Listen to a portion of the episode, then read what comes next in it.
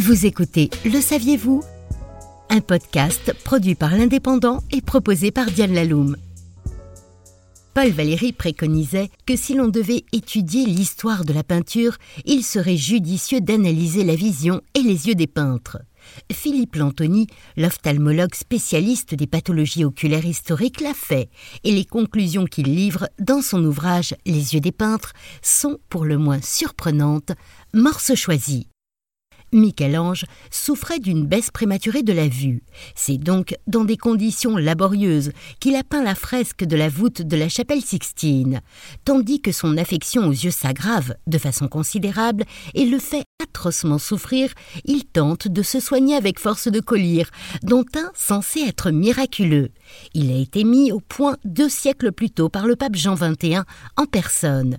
Voici la composition du remède pontifical. Sang de colombe et crête de coq infusée dans du vin blanc. Mais rien ne se produit, aucune amélioration à son plus grand désespoir. L'efficacité de cette panacée n'ayant pas été démontrée, il est inutile, voire dangereux, de tenter de la reproduire. Rembrandt, autre grand nom de l'histoire de l'art, souffrait quant à lui d'un sévère strabisme divergent.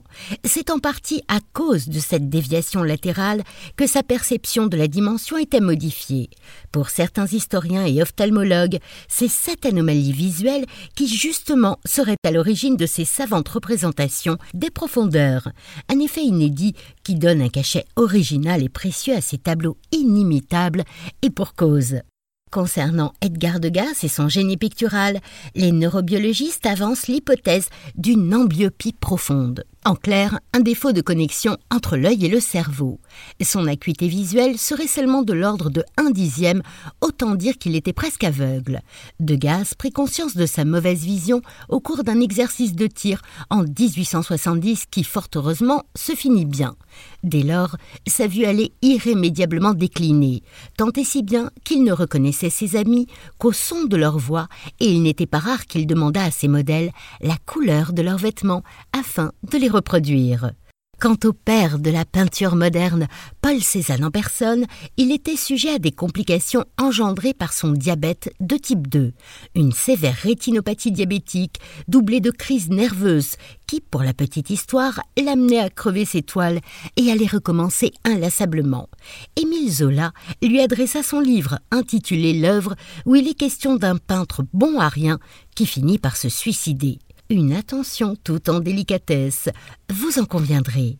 Pour conclure ce premier tour d'horizon insolite des peintres hors normes, laissons la parole à Degas précédemment évoqué. L'art, ce n'est pas ce que vous voyez, mais ce que vous faites voir aux autres. C'était Le Saviez-vous Un podcast produit par l'Indépendant et proposé par Diane Laloum.